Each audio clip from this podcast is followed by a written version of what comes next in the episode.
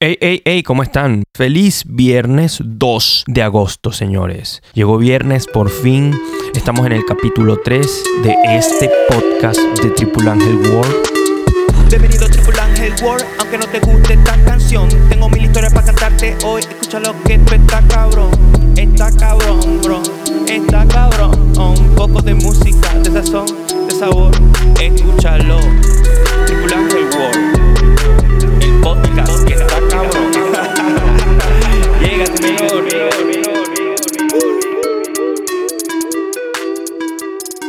Y el día de hoy traemos unos temas geniales. Quise mm, darle una vuelta a la tortilla, tío.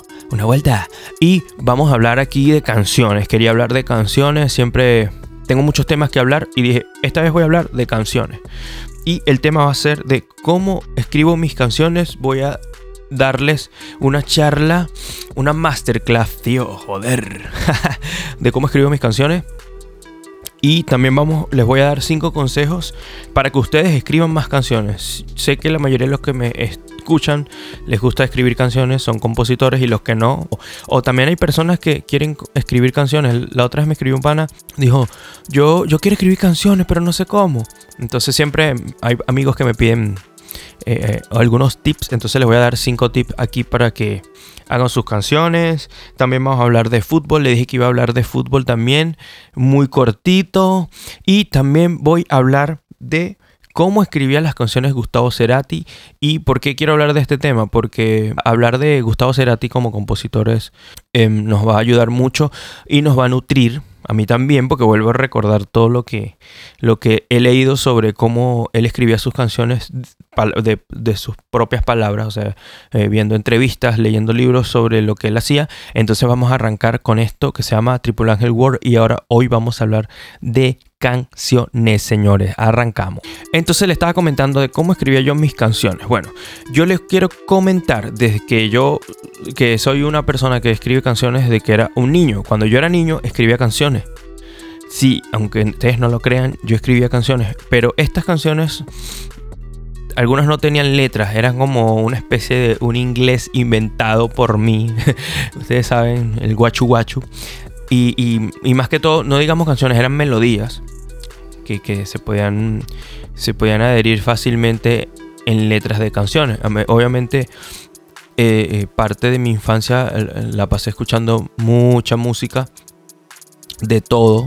o sea, yo, escuchaba de todo, desde Sandy Papo, desde los cuentos de la cripta, hasta los melódicos, hasta Franco Evita, hasta Guns N' Roses. O sea, eh, uno tiende a escuchar de todo y me parece que es genial que uno escuche de todo y no se quede solamente en el género que más le gusta o en el género X porque ese es el tal que yo no sé qué, que las personas que escuchan rock son más inteligentes, bla, bla, bla, bla. Creo que uno tiene que escuchar de todo, sobre todo si, si eres compositor. Es decir, si tú escribes trap, también sería bueno que escucharas rock y escucharas canciones de rock o canciones de pop buenas, no solamente las que están en el top de la radio. Y si tú eres rockero, también sería bueno que escucharas otro tipo de canciones porque de verdad eso nutre mucho. Lo que pasa es que hay personas que son demasiado rígidas en ese aspecto y bueno, no hay manera.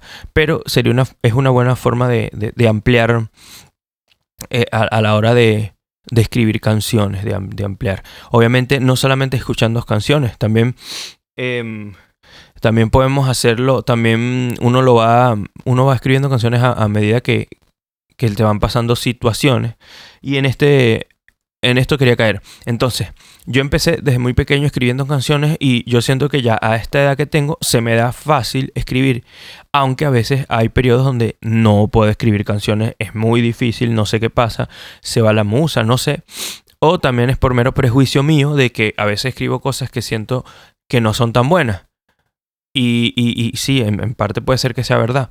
Pero pasa un tiempo y le escucho, oye, pero no era tan mala. Entonces también afecta mucho el estado emocional en que estés en ese momento a la hora de escribir y a la hora de aceptar si algo es bueno o malo. Por eso, es siempre de eso lo he escuchado de un productor español, no recuerdo el nombre, y él decía que cuando él está componiendo, pero en este caso era música electrónica, que él hacía sus ritmos y sus sonidos, obviamente la música electrónica es más, más, más sonidos y producción musical que letra, y él decía que, que él cuando estaba haciendo música o creando un beat o haciendo algo, él decía, si no me gusta o no me convence, no lo borro, sino que lo dejo hasta ahí, lo guardo y quizás dentro de unos 3, 4 meses o dentro de las, o la semana que viene o al otro día lo vuelvo a escuchar y bueno, no está tan mal. Porque a veces el estado emocional también te cierra a, a, eso que estás creando y a lo mejor estás creando el próximo hit mundial y tú, por tu paja mental, lo terminas votando y te jodiste y ya no eres exitoso y nunca vas a ser un artista famoso ni vas a vender disco. Entonces, bueno, bueno, puede pasar, no sé. Por ahí he escuchado muchas historias de artistas que no, esta canción no me gustaba y la íbamos a votar y al final la terminamos sacando. Bueno, de hecho, eso se lo escuché creo que a Tweety González. O creo que fue Cerati el que decía que la canción... Verga, no, creo, no puedo creer que se me haya olvidado el nombre, ya va. La canción Crimen de Gustavo Cerati. Me estoy yendo al otro tema, pero no importa porque estoy hablando y ya me estoy inspirando. Pero la canción Crimen era una canción que Cerati no quería sacar al disco, imagínense, Crimen. Y él como que no le gustaba, no le convencía. Se la muestra a Tweety González, que era el que estaba en ese momento grababa los, los pianos con él. Y le dice, che, pero si esto, esta canción está grosa. Entonces, mm, o sea, lo, convenció para que grabara esa canción, que, era, demasiado buena y a él no le gustaba. Y al final, bueno, esa canción es una de las mejores canciones de ese disco y de, obviamente de toda la, la, obra de Gustavo Cerati como tal. Entonces, ese tipo de cosas a veces nos pasa a nosotros porque no nos gusta escuchar a los demás. De repente, a mí también me pasa, nos pasa todo. Entonces, bueno, ¿Qué es lo primero que puedo hacer? ¿Qué es lo primero que hago yo para escribir canciones? Escribir. O sea, aunque suene estúpido, es eso, escribir. Eh, yo siempre escribo, siempre estoy escribiendo. Y si se me ocurre una idea o cuando no se me ocurre una idea, también digo, voy a escribir una canción. Y me siento a escribir una canción. Yo no espero, usualmente yo no espero que llegue la musa, esa anhelada musa de que no sé, de pronto estoy en un autobús y me llega una idea y le escribo, casi nunca me pasa, de hecho siempre lo he visto como algo fantasioso, sé que pasa, pero para mí es muy difícil que pase. Siempre veo, no, yo iba caminando y de repente eh, me imaginé una piedra que iba volando y escribí la piedra volando, le cae en la frente al tipo aquel. No, a mí no me pasa eso. no, me no, no puedo hacer eso. No, no, no sé quizás porque en otras cosas. Pero sí me siento a escribir canciones y digo, voy a escribir una canción. Y me siento a escribir una canción y a veces escribo cosas que son estúpidas para mí. A veces escribo cosas que parecen fabulosas para mí y, cuando la muestro o la testeo resulta ser que la gente no le la ignora. Usualmente la mayoría de las veces pasa así. Obviamente cuando estás comenzando o digamos cuando no eres un artista masivo, usualmente pasa eso. Pero obviamente uno tiene que creer en el trabajo que uno hace. Entonces es algo muy subjetivo, pero que uno tiene que irlo haciendo. Entonces, otra, otra cosa que pasa mucho, es que hace primero la melodía o la letra. Usualmente yo trato de hacer las dos cosas a la vez. Y van a decir, ¿cómo? ¿Cómo es esa vaina?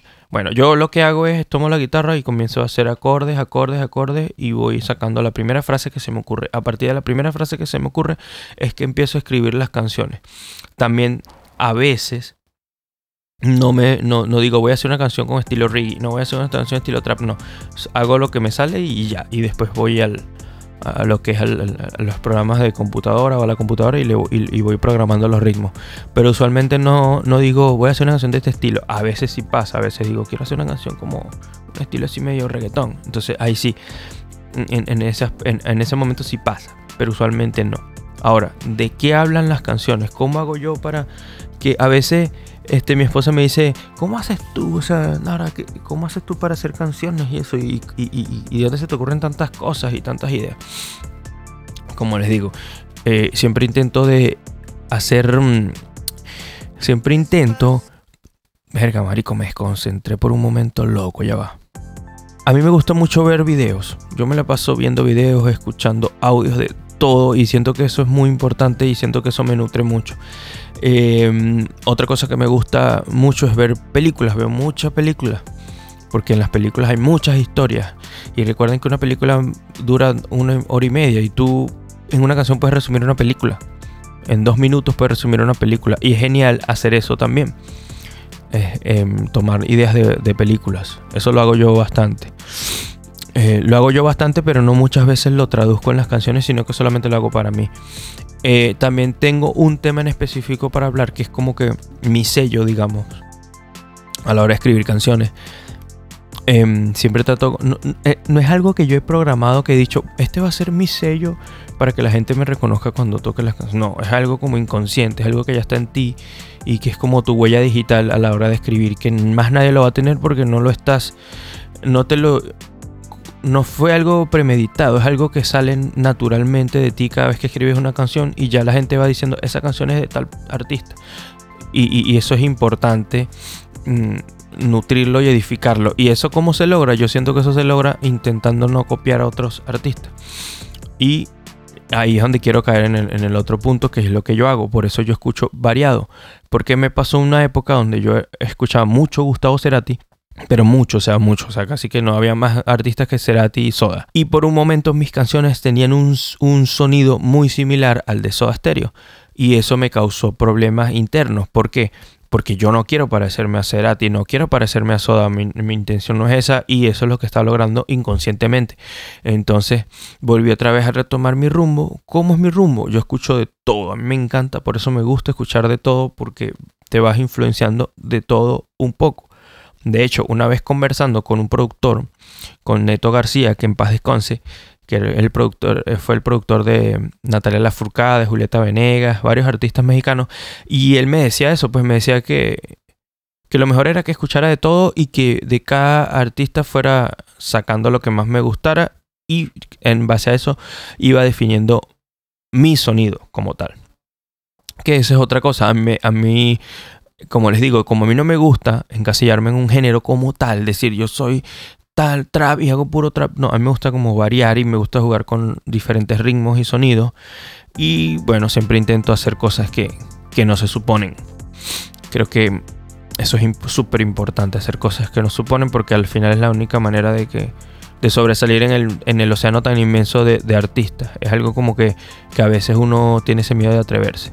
Entonces, para básicamente, en resum para resumirle cómo escribo las canciones, es las escribo en el momento que me siento en, una silla y empiezo a hacer canciones con mi guitarra, salga lo que salga. Y las voy guardando, las voy archivando, luego las voy volviendo a, escuchar y digo, oye, esta vaina está de pinga, vamos a trabajarla. Y después, cuando pasa el tiempo, las, me siento a trabajarla.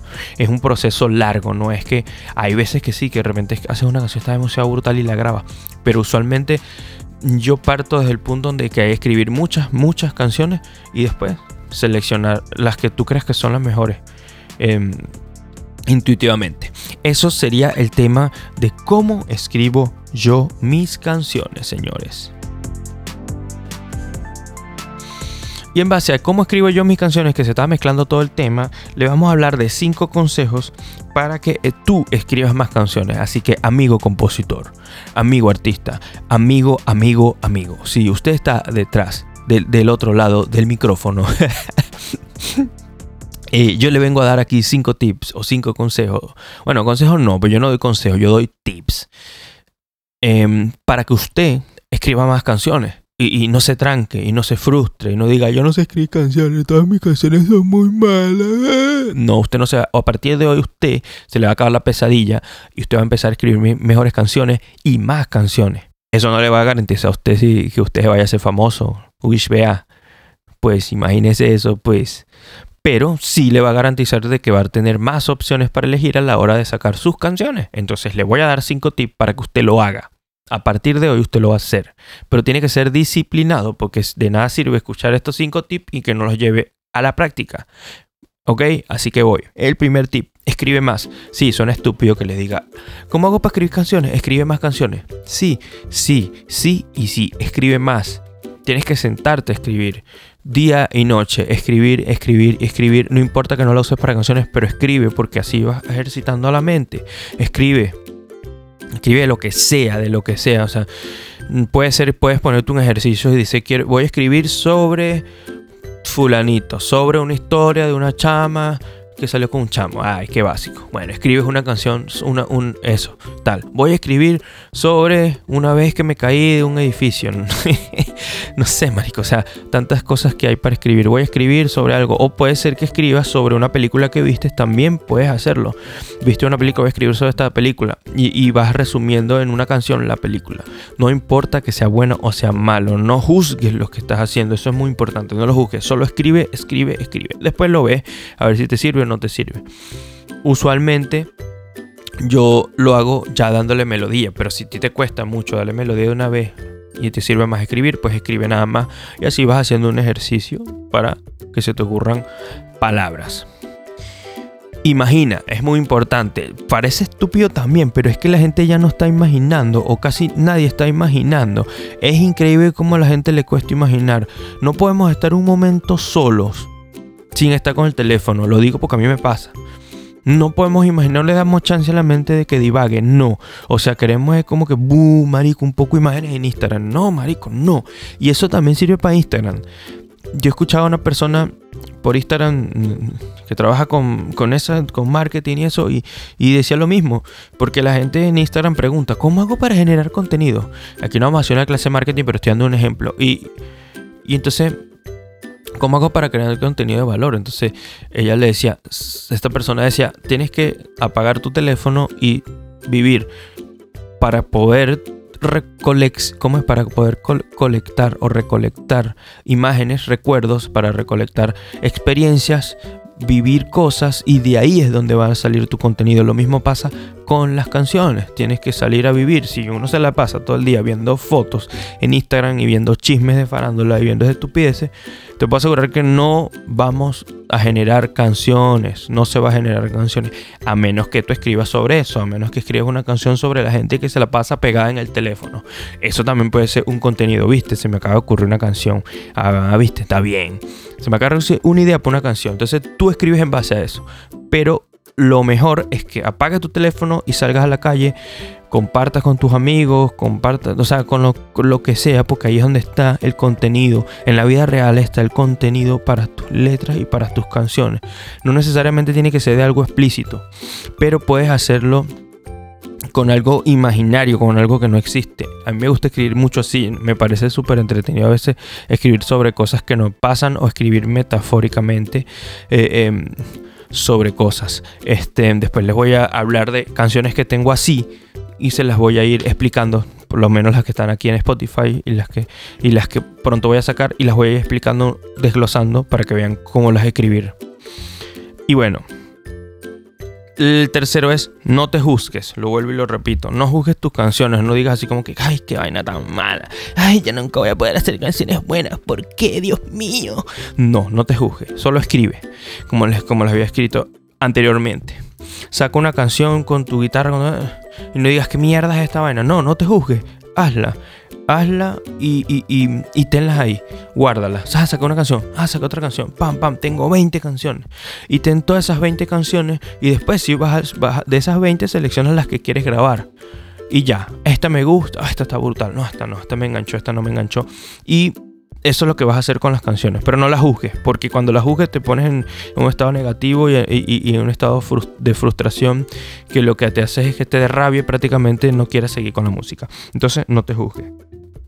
El tips número 4, aprende a tocar varios instrumentos. Esto es muy importante. Pasa mucho y lo he visto durante todo este tiempo que hay muchos cantantes o intérpretes Obviamente yo entiendo a los intérpretes porque los intérpretes son intérpretes, no escriben canciones, no son compositores. Usualmente le dan una canción y ellos la cantan. Pero si tú eres compositor y no sabes tocar un instrumento o solamente sabes tocar un solo instrumento, ahí te estás limitando. Y les voy a explicar el por qué. Porque hay veces que hay canciones que nacen mejor con otro tipo de instrumento. En serio muchachos, hagan la prueba. Hagan la prueba y ustedes verán. Es muy diferente que hagas una canción con el 4 a que la hagas con el ukelele, a que la hagas con la guitarra, a que la hagas con el bajo, a que la hagas con el piano o hasta con la batería. O sea, como eh, cada canción tiene un instrumento eh, eh, que manda. como que es el instrumento que lleva la canción. Hay veces que es la batería la que manda y tú escuchas la batería y, y, y, de repente haces tum, tum, pam, tum, tum, y de ahí empiezas a sacar una letra porque la canción va con la batería. De repente hay una canción que, que empiezas a hacer un riff de guitarra, un solo, no sé, y de ahí sale la letra. De ahí te inspira porque te, te evoca algo. Entonces cada instrumento que tú toques, que aprendas a tocar, te va a generar eh, eh, una, una, atmósfera diferente a la hora de escribir canciones. Por eso es bueno que si eres compositor sepas em, usar varios, varios instrumentos. De repente quieres hacer una canción súper romántica y a veces queda mejor con un piano. Entonces empiezas a tocarlas con el piano y de ahí te van saliendo las palabras porque ya te genera esa, atmósfera. O de repente tienes un sintetizador y le metes unos sonidos súper... Eh, como es súper súper espaciales así y te, te, van, te llevan para otra parte. Haces un acorde que de repente en el piano te suena así más, más sequito, más, no sé, más, más, más normalito. De repente le metes un sintetizador y la vaina te lleva para otro lado y empiezas a escribir unas vainas que tú en tu vida te imaginaste que ibas a escribir. Entonces eso es muy importante aprender a tocar varios instrumentos porque te va a elevar el nivel a la hora de componer y vas a evitar de que todas tus canciones te parezcan porque se te parezcan porque eso pasa mucho que hay artistas sobre todo uno así que no es tan famoso o que no tienes un productor que de repente escucha esta canción y lo he escuchado de, de, de chamos que que todas las canciones se parecen y tú como que este, ajá, pero todo se parece. ¿Por qué? Porque ellos la hacen siempre con el mismo ritmo, con el mismo instrumento y todo tiene que variar. Por eso les digo, varíen, varíen de instrumento, varíen de ritmo, varíen de todo para que vean que se va a ampliar su forma de escribir brutalmente. Y la 5 Ejercita tu mente. Sí, señores, ejercita tu mente. Yo creo que eso engloba todo. Hay que ejercitar la mente. ¿Cómo se ejercita la mente? Lo mismo de siempre. Yo creo que, yo creo que esta, esta, esta, este quinto tip es como, como un tip resumen de todo lo que acabo de decir. ¿Y cómo se ejercita la mente? La ejercita la mente haciendo todos los puntos anteriores. Esa es la manera de ejercitar tu mente. Haciendo todos los puntos anteriores y repitiéndolos una y otra vez. Es un ejercicio, es como, como, como, como ir a entrenar un deporte. Mientras más lo ejercites, mientras más lo practiques, más lo vas a dominar. Entonces, lo mismo pasa con este mundo de la composición. Es que mientras más practiques, mejor te van a salir las canciones y cada vez vas a tener mejores canciones. cada vez se te hace más fácil y para usted de contar todo lo que puedes lograr cada vez que haces más y más y más canciones. Entonces, eso era el punto de cómo escribir canciones, señores. Sí, señor, esos son los cinco consejos o cinco tips.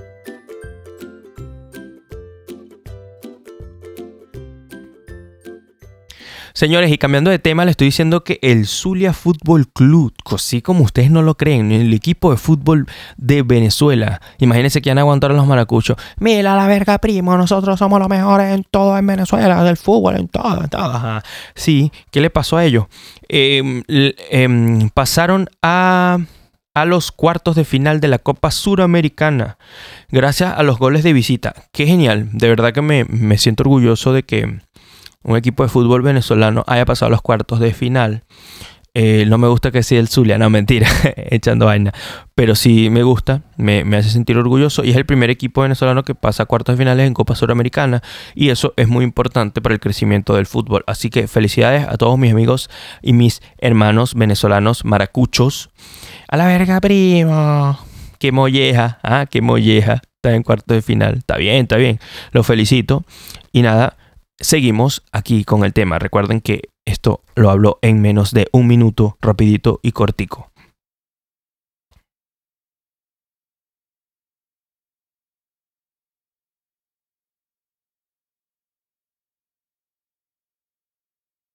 Y bueno, señores, para finalizar este podcast que estuvo bastante Hoy estuvo educativo, hoy estuvo un poco serio, muy educativo. Espero que les sirva este podcast y si les sirvió y hasta aquí lo están escuchando, me escriben, qué bien marico, lo voy a aplicar a ver qué pasa. Eso, brutal. Entonces, vamos en el último tema que tenemos para hoy, que era el de cómo escribía las canciones Cerati. Quiero hablar de esto Primero porque me encanta hablar de Gustavo Cerati. Sé que los panas que me escuchan este podcast también les gusta bastante Gustavo Cerati. Y, y es una de esas de esos artistas que tú dices, verga, qué brutal escribe. Y, y es bonito saber qué, hacía, cómo lo hacía. Entonces, bueno, yo voy a hablar es de la parte ya de su trabajo como solista, que es lo que he leído y he, y he visto. Y básicamente casi todos los discos, si no, mal no recuerdo, él tenía una metodología, es lo que le estaba hablando de los instrumentos. Recuerdan que le, que le estaba en los tibles decía, toca un instrumento diferente y vas a tener canciones diferentes. Eso era lo que él hacía. Por eso es que ustedes escuchan en todos los discos de Cerati que todos los discos de Cerati son totalmente diferentes, es como por épocas. De pronto ustedes escuchan El Amor Amarillo que es un poquito más más indie electrónico y, como que más new ways, tiene más mm, es como un sonido más estático. De hecho, las baterías de ese disco las programó Cerati y ese disco en principio él lo quería él, lo que hizo fue un demo, o sea, de del Amor Amarillo. Por cierto, el Amor Amarillo lo grabó aquí en Santiago de Chile. Ah, qué emoción, me, me siento como Cerati. Entonces, e, e, era como unas maquetas que le hizo para después llevarlas a, grabar con bateristas y al final cuando, estaba con el productor pues dijeron no marico pero si esto suena brutal weón dejémoslo así era porque era como que como que era la esencia del disco eso y, y entonces ese disco fue así con muchas programaciones y, así quedó, como, como ustedes lo escuchan, El Amor Amarillo, que me parece que es un disco brutal. Em, el Bocanada, en cambio, también fue con programaciones, pero si se fijan, el Bocanada tiene mucho hip hop. Y es súper loco porque quizás uno dice, bueno, eh, eh, eh, será tierra rockero, pero sí tiene mucho hip hop. De hecho, él habla de un artista que en esa época estaba sonando que se llama Timbaland. No sé si lo recuerdan, ya les digo cuál es Timbaland, déjenme chuletearme aquí porque yo tampoco sé mucho de ese artista, pero Timbaland, Timbaland es, es un DJ, ajá, es un DJ, compositor, rapero y cantante, o sea, es rapero. Imagínate, es rapero. Este, mm, y él, y él es como que uno de los raperos así que, que, ayudó a, a redefinir el sonido de un género musical. Entonces, él es como que un, como que Timbaland es como un rapero que, le dio una identidad a ese sonido del rap. Y en esa época, cuando salió el disco de, de Bocanada, él estaba, mm, se estaba escuchando mucho, digamos. Y obviamente él, él tomó muchos sonidos de, de este, de este artista. De hecho, en el libro lo dice, si alguien como Timbala es lo que está sonando, algo bueno tiene. Entonces ahí donde uno te pone a reflexionar y dice, bueno, pero si el trap está sonando, algo bueno tiene. Y, y, y, aquí la gente va a decir, tú eres loco, Ramón. Y yo, sí, marico, sí, me gusta, me gusta el ritmo, tiene ritmos brutales y se pueden usar.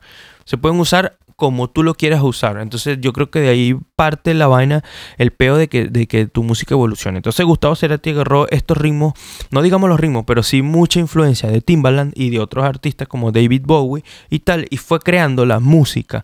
Ahí es donde quiero llegar, porque él en ese disco, él creó fue la música. De hecho, creo que hizo todos los tracks primero de pura la música del Bocanada. Y esto es lo brutal. Y él decía que cada canción, él, se le hacía fácil hacer la música porque con la música cuando él la escucha, él se va imaginando qué representa o qué quiere decir esa música. Y de ahí van saliendo las letras. Por ejemplo, Río Babel, que es una canción de, de, ese disco, que él decía que cuando él la escuchaba, cuando él estaba haciendo la música, él sentía que era como un río, que él se imaginaba un río. Entonces a partir de ahí fue escribiendo la canción.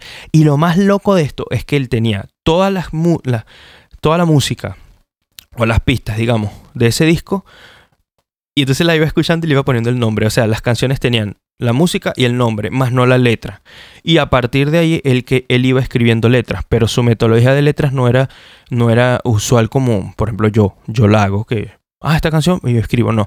Él tenía como una libreta donde iba anotando frases y canciones. De hecho, hay una parte que, que leo que, que, dice que tenía casi que toda la casa llena de, de frases así en papeles y, y, de pronto estaba escribiendo una canción y, y no había que, meterle y, buscaba una frase así en un papel o en un cuaderno de frases que tenía y ¡pum! Ah, mira, esta frase queda brutal. Se la meto aquí. Entonces era como una forma de simplificar para no quedarse trancado pensando cuando ya habías escrito algo brutal después que tenía coherencia con lo que venía. De hecho, él decía mucho que hay canciones que prácticamente como que no tienen coherencia con lo que dice por eso mismo, pero en realidad sí.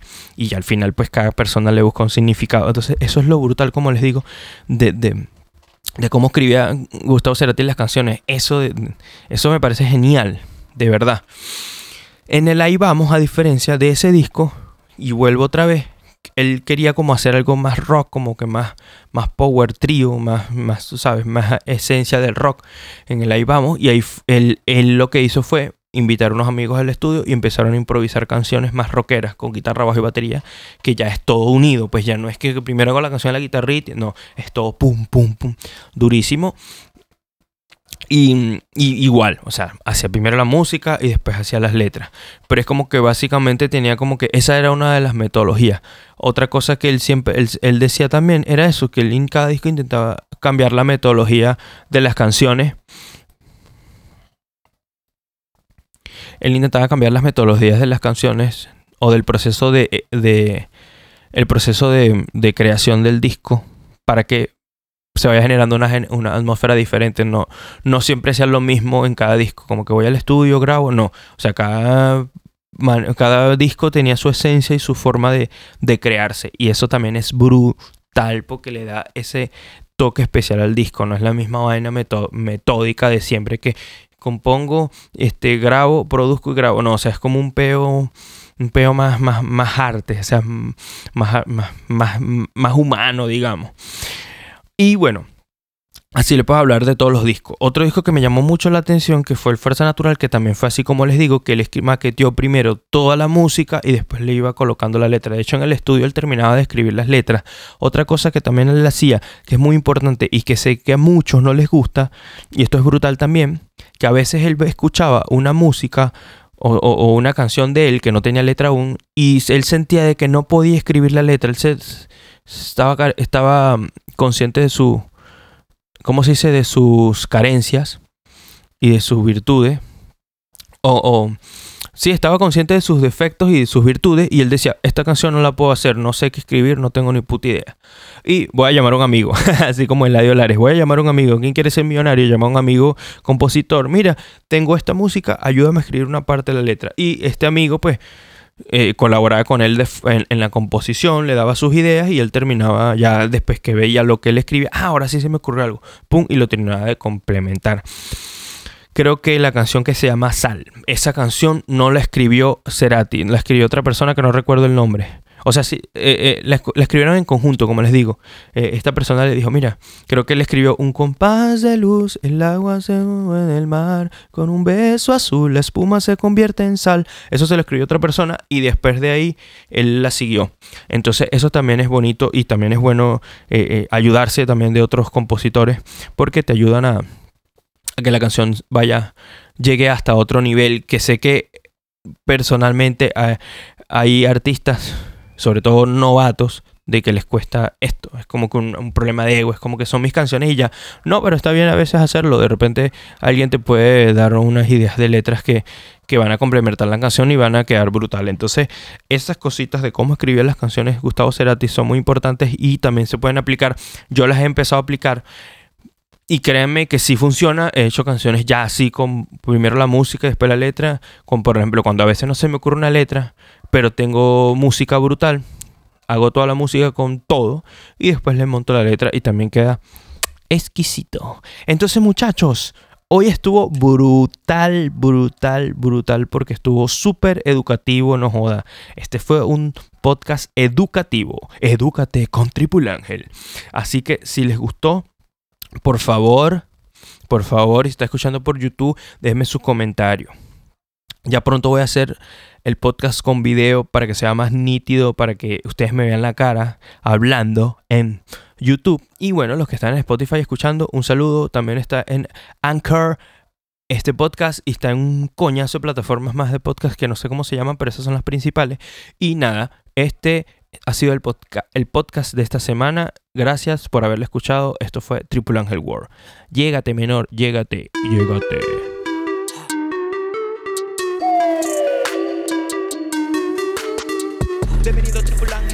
Aunque no te guste esta canción. Tengo mil historias para cantarte hoy. Escúchalo que esto está cabrón. Está cabrón, bro. Está cabrón. Un poco de música, de sazón, de sabor. Escúchalo.